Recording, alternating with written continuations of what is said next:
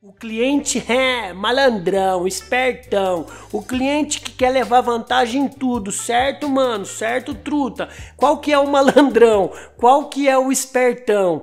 Aquele cara que você percebe que tudo ele quer levar uma vantagem. Mas se eu fechar contigo agora, você me dá 70% de desconto, 80% de desconto, você me dá um brinde, você me deixa levar esse outro produto de graça, exponha de maneira muito séria sem muito jeitão de sorrisinho no canto da boca, não entre na brincadeira, porque ele é muito brincalhão, e impõe a sua seriedade para ele voltar a ter respeito. É preferível primeiro que você ganhe respeito das pessoas e depois amizade. É assim que você vai